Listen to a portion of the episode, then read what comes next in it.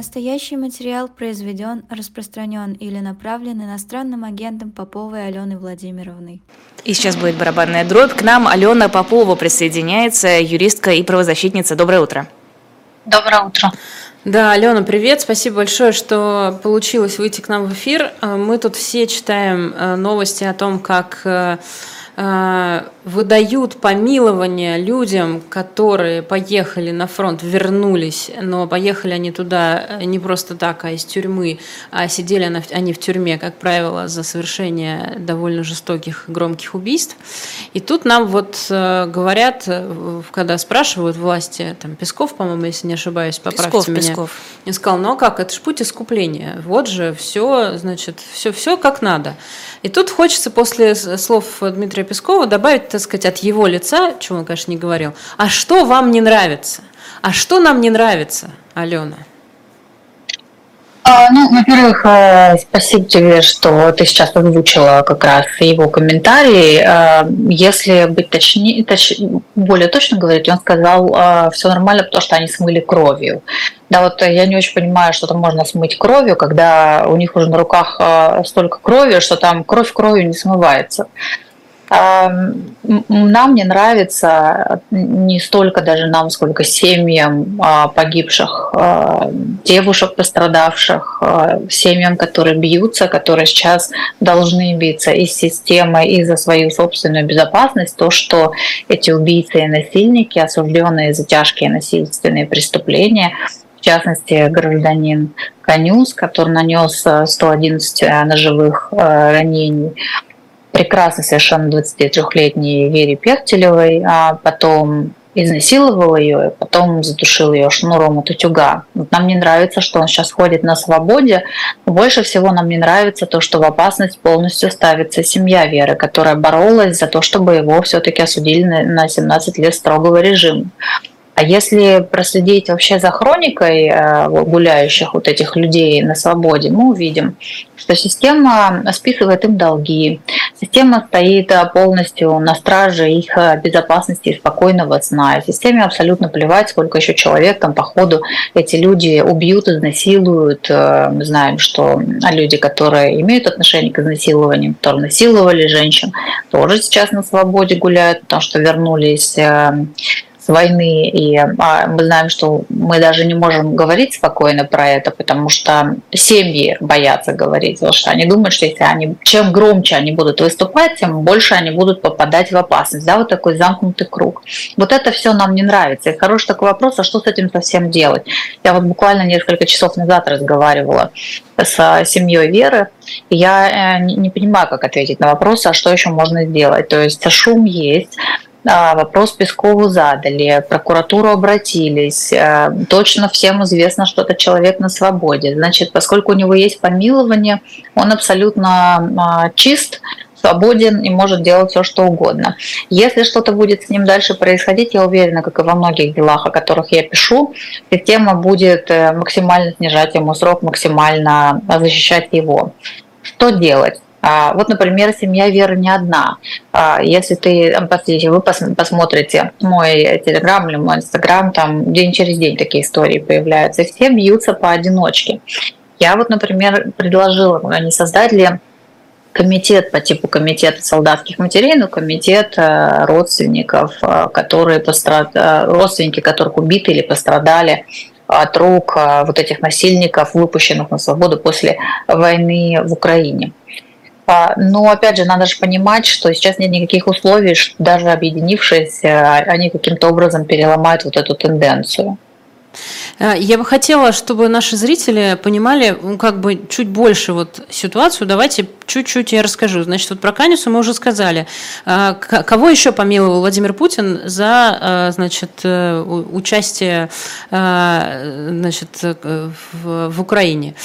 А, Вадим э, Техов зарезал бывшую жену, когда находился под домашним арестом. Дмитрий С. вместе с другим преступником зарезал двоих ветеранов Великой Отечественной войны. Дмитрий Зеленский задушил 27-летнюю девушку и пропустил тело через мясорубку. А, Цирен Доржи Циренжапов задушил девушку, расчленил ее тело. А, Владислав Карабинков и его брат изнасиловали 19-летнюю девушку, а потом убили ее. Арсен Мелконян избил мужчину из-за конфликта в родительском чате. Тот умер от полученных трав, травм. Иван Росомахин убил односельчанку после возвращения, приехал в родное село и убил пенсионерку. Станислав Богданов нанес мужчине 40 ударов кочергой, а затем добил несколько раз, бросив на голову гантель. Э, Сергей Шмелев и еще один мужчина избили мужчину, тот скончался от полученных травм. Дело получило огласку из-за видео, на котором убийцы веселятся, испачканные кровью. Э, Вячеслав Самойлов убил сожительницу, расчленил ножовкой спрятал фрагменты тела в разных местах. Евгений Дудров и его друзья похитили школьника, требовали выкупу родителей. Не получив денег, задушили мальчика. Владимир Татаринцев и его брат изнасиловали, убили девушку, тело сожгли. Павел Захаров убил мать своей девушки, это была его третья отсидка. Артем Бучин изнасиловал и убил 23-летнюю девушку. Дмитрий Фурсов и Станислав Белоусов убили женщину, которая хотела продать им машину. Вот это, э, ну, список, я думаю, Про Бучина, хорошо, хорошо, э, хорошо, что ты озвучила про Бучина, потому что э, с Бучина вообще такая история. Его а, девушка на остановке остановила и попросила ей показать путь к, ну, ко второй автобусной остановке. Он ее повел через лес, она от него стала убегать, ударила его сумкой, и он ее э, убил, изнасиловал, убил. И сейчас гуляет на свободе. А, и, э, во-первых, надо еще видеть его довольное лицо. То есть эти же фотографии этих людей, они тоже есть. Или Техов, который убил прекраснейшую совершенно девушку, ее звали Регина Гагиева. Да, вот все эти истории, они все очень публичны, которые ты озвучил. Ну, почти все истории, они очень публичны. А, э, вот у меня возникает такой вопрос. Мы все читали про вернувшегося с войны гражданина, который держал в страхе всю деревню под Екатеринбургом. И из деревни уже просто начали уезжать люди. И некоторые люди, которые знакомы были там с ситуацией, это все-таки мой домашний регион, они мне писали, Алена, а что делать? Вот уезжаем, потому что есть два варианта. Или самим брать руки оружие и сносить ему башку к чертовой матери, а, ну тогда мы сядем. Или уезжать просто. То есть один человек, вернувшийся с войны, и вся деревня, которая встала перед выбором а, уезжать, покидать свои дома, потому что понятно, что а, или его убивать и, и сядешь, или система, соответственно, придет за тобой. Все. А, в чате у нас пишет доктор Валис, а, а что делать, если не эти заключенные будут воевать, то тогда мобилизация продолжится, как год назад. А кто захочет такое? В общем-то, это перекликается с тем, что говорил Пригожин. Если не зэки, то ваши дети. Вот такая логика. Как вам? Ну, мне-то такая логика вообще абсолютно никак, потому что я выступаю против войны. Войны вообще быть не должны, надо давно уже прекращать. А, и людей в мясорубку отправлять тоже прекращать, и людей убивать других людей, которые уже до этого убивали других людей, тоже не надо никуда отправлять. Они должны сидеть свой срок, они должны нести наказание, они получать помилование и гулять на свободе. Я так думаю, что э, тактика системы изначально была такой. Они думали, что они заключенных отправить на войну, там они благополучно погибнут, и никто не вернется. Заключенные начали возвращаться, системе пришлось их миловать, и система-то больше всего боится не нас с вами, и не каких-то там либерально образованных, настроенных людей, а, по отношению там, к власти, как давайте будем вот устраивать а, суд над всеми, кто виноват в начале этой войны и вообще над всеми, только суд. Эти люди, которые возвращаются сейчас, они самые опасные для власти, потому что для них никаких судов не существует, они все поняли уже, что система гнила и вся уже просто трещит по швам, и эти люди совершенно спокойно, они знают, как обращаться с оружием, где оружие брать, вот некоторые не гранаты там носят с собой сейчас, все мы тоже смотрели эти видео, да, там сидел на лавочке и решил кинуть да. гранату, а, вот, пожалуйста, все эти люди спокойно себе возьмут в руки оружие, если им что-то не понравится. И это хуже, чем в 90-е годы, потому что в 90-е годы эти люди не собирались носить власть, они собирались на местах эту власть брать, а, грабить предпринимателей, стрелять друг другу в голову, и тоже все мы это все прекрасно помним. Но сейчас люди могут нести власть, и власть как раз их сильнее боится, чем нас. И поэтому она их защищает от своей полной трусости, потому что она пытается делать все, чтобы их не сердить. Она, я имею в виду, вся эта вот вертикаль а запуганная людьми, которые, которых она отправила в мясорубку, эти люди из этой мясорубки вернулись. А, Алена, скажи, э, мы когда обсуждали первый кейс про Канюса, эм, ты сказала, что э, и в прокуратуру обратились, э, что-то сделали. А с чем в прокуратуру здесь можно вообще обратиться? Ну, здесь скорее мы призывали семья веры, друзья веры. Я бы там написала, что на каком основании человека а, помиловали, почему шла кассация, где он должен был присутствовать, хотя он, кассация была в сентябре, а в апреле, оказывается, его уже и помиловали. То есть много там, почему его отправили вообще из колонии в другую колонию, эту знаменитую ростовскую колонию, куда как раз уезжала несколько человек, осужденных за тяжкие насильственные, которые потом попадали в ЧВК Вагнер волшебным образом, а потом возвращались с войны и опять же волшебным образом были помилованы и гуляют на свободе. Да, вот это история. Ну, то есть много с чем, но проблема в том, что в прокуратуре, собственно говоря, по-моему, так же наплевать, как и Пескову, с учетом а, его комментария. Так что э, вот этот вопрос, который вот вы мне задаете, который я, на который я себе сама пытаюсь ответить, э, это все находятся в опасности, когда эти люди гуляют на свободе. Все общество находится в опасности, когда эти люди гуляют на свободе. Они помилованы. С точки зрения закона, помилование означает, что они все свободны, равны нам в правах, э, и могут делать все, что угодно. А, в любом случае это ставит нас в опасность. Но привлекать их к ответственности за совершенные ими а, преступления в Украине никто в России не будет, мы это с вами прекрасно понимаем. А привлекать их к ответственности за совершенные ранее преступления, за которые они попали в колонию, никто их тоже не будет, потому что они помилованы. Таким образом, получается что? Получается, что все тихо, мирно ждут, пока эти люди не совершат следующее преступление, за которое их можно осудить.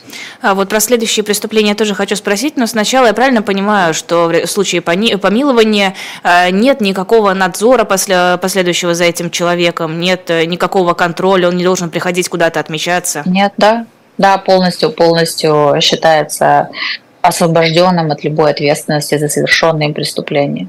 Хорошо, о последующих преступлениях у нас есть какая-то статистика по этим зэкам, освободившимся, отслужившим на войне, вернувшимся в родные там города, деревни, и после этого снова кого-то убившим, ограбившим, изнасиловавшим?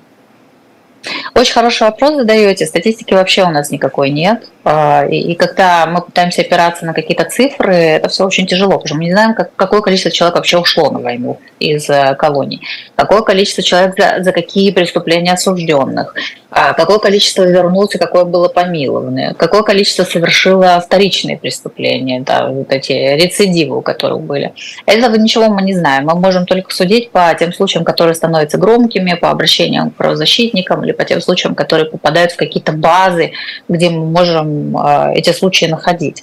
Но Абсолютно всем известно, это факт, который не требует доказательств. Это аксиома, что человек, вернувшийся с войны, и так имеет ПТСР, и так этот посттравматический синдром, и так э, люди, мы, мы все знаем, если вернувшихся с войны в Афганистане, вернувшихся с войны в Чечне, это люди, которые ведут себя неадекватно в обществе, они практически не социализированы, у них очень тяжело с адаптацией, это, это еще люди, которые не сидели в колониях за совершение тяжких насильственных или насильственных преступлений. А здесь у нас комплекс, то есть здесь у нас человек уже в крови, его отправили а, убивать дальше, он убивал дальше, его за это наградили помилованием. А, этот человек в любом случае с ПТСР, а, плюс у него еще, я уверена, что у них у всех есть этот пунктик мстить людям, которые его упекли в колонию. Я прям уверена. А тут еще безнаказанность у тебя стоит за спиной. Да вот что делать? Вот создавать какие-то отряды, э, какого-нибудь были взрывы домов, и все создавали, значит, отряды, э, чтобы мониторить ситуацию, охранять безопасность и так далее. Вот эти дежурные отряды создавать, или полицию какую-то муниципальную создавать, или что, или свои ЧВК создавать. Что предлагает делать нам сейчас система? Абсолютно неясно. А, тут вот моя коллега из «Новой газеты» Светлана Виданова следит как раз за вот этой криминальной статистикой а, людей, вернувшихся. А, и вот месяц назад у нее была публикация, значит, э, считали по новостным лентам, пресс-релизам правоохранительных органов и базам судов. То есть исключительно в открытых источниках. Месяц назад они нашли 55 криминальных эпизодов с участием этих людей. Ну, я имею в виду людей, вернувшихся с фронта. То есть не тех, кого осудили, потом потом отправили, потом вернулись, а именно те, кто вернулся только. Среди категорий преступлений там лидировало применение насилия к представителям власти, чтобы вы понимали. Да, э, и тут, э, ну, в связи с этим у меня вопрос как раз, что делать. Вот нам пишет Жанетта в чате.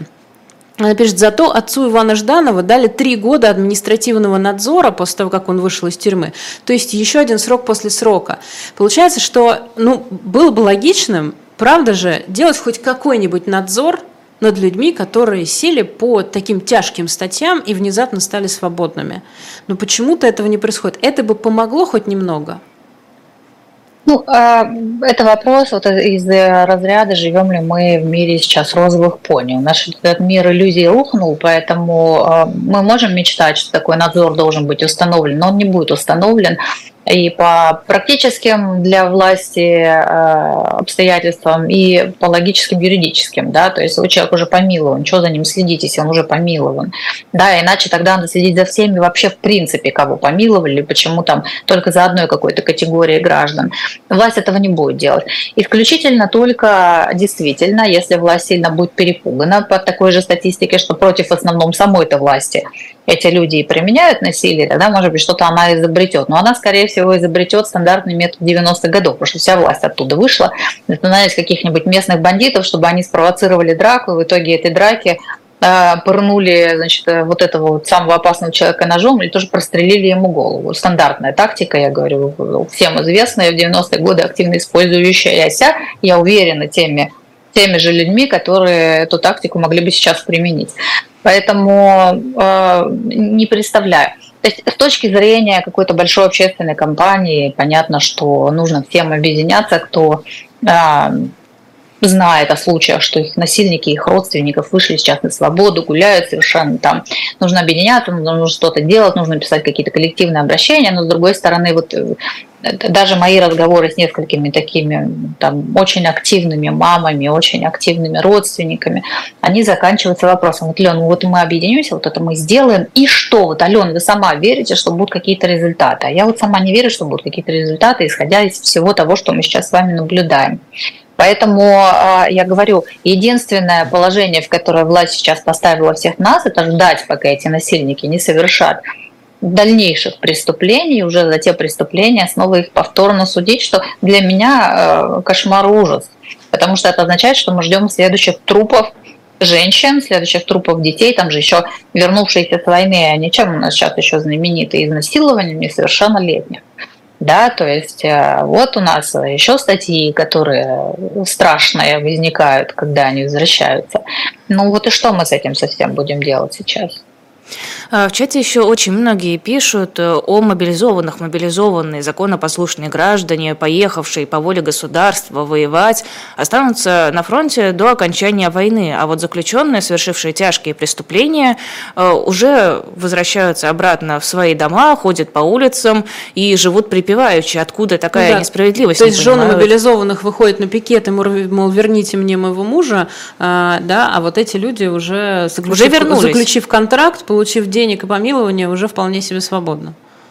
Ну, это потому что, как объяснил Песков, этих людей ставят э, в штурмовые отряды в первые ряды, а, опять же, рассчитывая на то, что э, бывшие заключенные пойдут просто в мясорубку, они не вернутся. То есть я думаю, что власть сама тихо в шоке, что эти люди возвращаются живыми. То есть изначально они отправлялись четко в мясорубку. То есть это на поле боя, когда идет первый ряд, э, его противник обычно так сказать снимает, то есть полностью простреливает первый ряд, и люди просто гибнут. Все знают, что это мясорубка. Соответственно, власть туда вот э, заключенных, как, как мы, какой мы вывод можем сделать по ответу Пескова, туда этих заключенных отправляла. Тут так случилось раз, и они э, живы, здоровы и возвращаются обратно. И поэтому власть, исполняя договор блатной э, по понятиям с ними, что пойдете, вот и вас помилуют, она же власть, наша же, по крайней мере, в каких-то своих э, вариациях живет по понятиям, вот понятие сила-сила, да, кто, кто сильнее, тот и прав. Поэтому если ты искупал руки в крови, ты к власти очень близок, потому что ты представляешься таким альфа-альфа власть тебя понимает, и перед тобой она вполне себе исполняет свои обязательства, договоренности с тобой. Перед нами вот она ничего не исполняет, а перед ними исполняет. Тут Евгения пишет нам в чате. Интересная ситуация прорисовывается. Убил, сел, пошел на войну, искупил, вернулся, убил, сел, пошел на войну, искупил, вернулся. Ну, то есть это такой круговорот, получается, жертв, насилия и крови. А, тут э, мы общались с э, Евой Меркачевой в прошлом, по-моему, еще году. Она рассказывала, что уже тогда происходили эти вещи, когда возвращались э, с войны убийцы, и она произнесла, ну, она цитировала одну из мам, не помню, честно говоря, кого, но цитата была очень сильная. «Кто давал вам право прощать убийство моей дочери?» Вот это, мне кажется, э, вопрос, который они задают, что называется, друг другу, потому что больше, собственно, некому задавать. Алена, а можно мы вернемся э, в, до 2022 года? Мы много раз встречались в эфире и говорили о том, что Россия осталась последней страной на европейском пространстве, где не был, не был принят закон о профилактике домашнего насилия. Вот теперь, мне кажется, у меня есть ответ, почему не был принят. Вряд ли э, России нужен был бы такой закон, который бы уменьшал количество насилия. Да, э, мы с тобой это очень часто обсуждали, что мотивация не принять этот закон заключалась в базовой скрепе системы. Значит, скрепа режима – это насилие, режим это насилие внутри себя разрушить не может. Ваш кулак в семье – это кулак государства, это такая копия кулака государства только по отношению к более уязвимым группам. А когда у тебя близкие люди в семье, это понятно, что более уязвимая группа. Да, абсолютно точно. И мы везде, мы так понимаешь, вот мы так и говорили, что что-то не то происходит, потому что как-то очень рьяно власть бьется а, за то, чтобы этот закон никаким способом, никто вообще э, ни, никогда в жизни не получил в виде закона в Российской Федерации. Это же не только мы за него бились, многие поколения женщин до нас. То есть с конца 90-х годов провивали этот закон, и все никак, и никак, и никак. И особенно, когда а, Путин пришел к власти.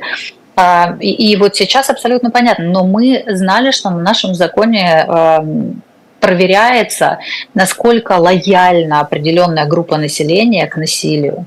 А, вот насколько эти все люди, выступающие против закона, если помнишь, заседания в храме Христа Спасителя, вот эти движения 40-40, все там а, бывшие, например, Дмитрий Саблин, да, люди, которые а, действительно понимают, что такое насилие, они реально понимают, что такое. У кого-то есть опыт даже, служили вернулись. То есть они понимают, понятно абсолютно, что закон не мог быть принят в такой обстановке, и власть его, безусловно, выстроила бы все редуты, положила бы туда противотанковые мины, она бы никогда в жизни не приняла этот закон в такой обстановке. А еще больше всего стало понятно, что не то, что даже этого закона не будет, а что что-то готовится по риторике э, с начала 2021 года. Если мы вот так отмотаем, то там было очень много про то, что у нас э, это не насилие, это авторитет, значит, так проявление своего авторитета, что люди просто не понимают. Некоторых людей, вот, э, понимаете, мы все стады как овцы. Чтобы нас вести, иногда надо мне прикрик, прикрикнуть ребенку, надо это цитата, поджопник дать, да, то есть вот, вот все, все вот это вот концентрированное. А потом началась война, абсолютно точно стало понятно, что понятно же, что война началась, ее готовили а, задолго, и никакой закон не нужен был, чтобы объяснить, что вот насилие это плохо. Потому что насилие для власти это хорошо. А почему аборты для власти это плохо? Неожиданно. Потому что это опять опять стандартная история с тем, что единственная роль женщины в обществе, основанном на насилии, это рожать новых солдат в системе, э, рожать и население, которое идет на убыль, потому что власть отправляет от населения на мясо.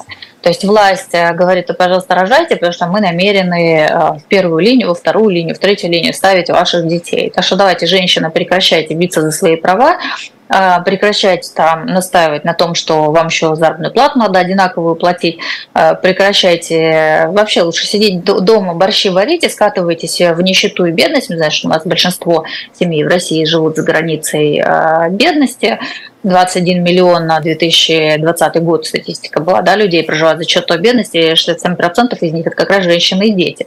То есть власти очень выгодно, чтобы женщины находились в бедности, поскольку их основной будет вопрос, вопрос выживания, чтобы у них было желательно больше детей, потому что тогда женщина сильно зависима, она не может выйти э, ни на какие митинги, демонстрации. Мы все знаем, что женщина это очень такое. Если женщина возмутятся, Россия изменится. Это всем понятно, да, то есть есть две, две, две целевые группы, которые могут поменять ситуацию. Это студенты, но у нас их недостаточно. У нас э, демографическая пирамида очень плохая с этой точки зрения. У нас очень мало молодежи. Или женщина. Женщин у нас как раз большинство населения, да, у нас там 77 миллионов женщин, 66 миллионов мужчин было до войны. Сколько у нас мужчин осталось после войны, никто не знает. А, да, это был, наверное, немного резкий переход, просто заговорили о, про закон о насилии домашнем, и, в общем-то, сейчас то, что мы наблюдаем, частные клиники начали сами добровольно отказываться от проведения абортов. А, плюс мы видим большое количество различных организаций, которые а, ратуют за отмену абортов, за отмену права на аборт. Ощущение, что все идет постепенно к запрету, в принципе, полному в стране права на аборты. Мне вот что непонятно. Мне кажется, все демографы, все исследователи говорят, что нет, аборты не повышают рождаемость. Неужели в Кремле нет ученых, которые могут объяснить, не работает, не получится? А, я думаю, что э, в Кремле есть астрологи, тарологи, шаманы, а, я не знаю, баснописцы, а, философы националистического толка, все кто угодно, но вряд ли там есть ученые-демографы. Поскольку вся демографическая политика в России э, с момента прихода Путина катится в такую пропасть, э, что из этой пропасти просто выползать и выползать. Значит, аборты не только не повышают рождаемость, это доказано уже э, печальным, очень печальным опытом, в том числе Советского Союза, они повышают женскую смертность началась запрет сама себе противоречит. В виду запрет ну, абортов, да, не аборт, а запрет, запрет абортов. Запрет, запрет абортов, mm-hmm. конечно, я извиняюсь, запрет абортов, да, аборты этого не делают. Запрет абортов. Соответственно, э, власть сама себе противоречит. То есть убивая фактически женщин таким образом, если, если ну, аборты будут запрещены, понятно, что будет повышаться количество нелегальных абортов, а власть будет убивать женщин, которые, по мнению власти, должны рожать. То есть, по идее, власть убивает тех, кто должен рожать. То есть, что там с нее, с этой логикой с власти взять, давно уже все ясно с ними. А там логикой вообще, в принципе, никогда не пахло и не будет пахнуть. Э, Еще нужно понимать, что аборты сделаны подпольно, потому что когда есть запрет на аборты, это не значит, что люди не делают аборты. Это значит, что женщины ищут возможность сделать аборт где-то там в подвале, я не знаю, в чьей-то квартире. Это как раз может привести к невозможности дальше иметь детей. Тут мне кажется, что э, власть не хочет думать про рождаемость, власть хочет влезть в право женщины решать что-то, э, что связано с ее телом. Э, и это регулярная такая практика государства лезть и э, решать, что нам делать с нашими телами, не только женщинам, но и в целом, как бы. Потому что это же такая очень чувствительная штука. Возвращаясь к нашей первоначальной теме, нам тут э, э, слушательница наша пишет про уголовников. Она пишет, возвращают уголовников, чтобы они терроризировали население, потом население еще больше будет просить сильной руки и силовиков. Опаньки. Но это классика. Томас Гоббс просто в, в чистом виде. Я бы поспорила, потому что э, даже если те вернувшиеся э, зэки, которые сейчас в кавычках герои войны, то есть переубивавшие, я не знаю, кстати, какое количество людей они еще там успели переубивать, сколько там у них этой литров крови на руках, а вот эти люди вернулись, они будут терроризировать не столько население, они будут терроризировать именно представителей власти, полицейских, чиновников, губернатора. Почему? Потому что эти люди, а это же практика, мы ее помним с 90-х годов, они, когда они безнаказаны, они начинают хотеть очень хорошо жить, они начинают думать, что им все можно. Ну, Безнаказанность страждает. Очень... Вот, э, да, да, которые... цапки именно, угу. вот, прекрасная, прекрасная аналогия, да, поэтому я не думаю, что власти вообще надо было, чтобы эти люди вернулись. Я уверена, что власть не знает, что сейчас с ними делать. И я уверена, что на их насилие будут создаваться группы еще более изощренного насилия, чтобы останавливать этих людей. Конечно, рикошетом вот это страшенное насилие, оно будет отлетать во всех нормальных людей, которые не причастны ни к одной, ни ко второй группировке. Это всегда так. И, к сожалению, все, что сделала наша власть за эти 20, уже почти 4 года, а, вот во вся вот эта система, существующая сейчас, особенно с начала войны, она а, потеряла сама монополию на насилие, отдала а, насилие обратно в руки самым маргинальным группам.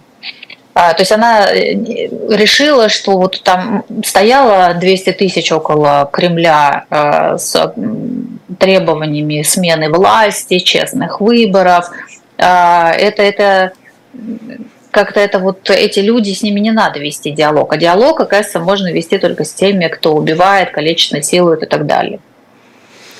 Ну что ж, э, такая вот тема у нас с утра. Э, спасибо большое. Спасибо. Алена Попова, юристка-правозащитница, была у нас в эфире утреннего разворота на живом гвозде. Э, к сожалению, я думаю, что мы вернемся к этой теме. Не, не то, чтобы я не буду рада видеть Алену в наших эфирах, но тема, прямо скажем, не очень. Надеюсь, что однажды мы поговорим на какую-нибудь другую, более радостную тему. Спасибо. А, да, Алена, спасибо большое. Счастливо. Понимаю крепко. А, тут в чате, Лиза, пишут много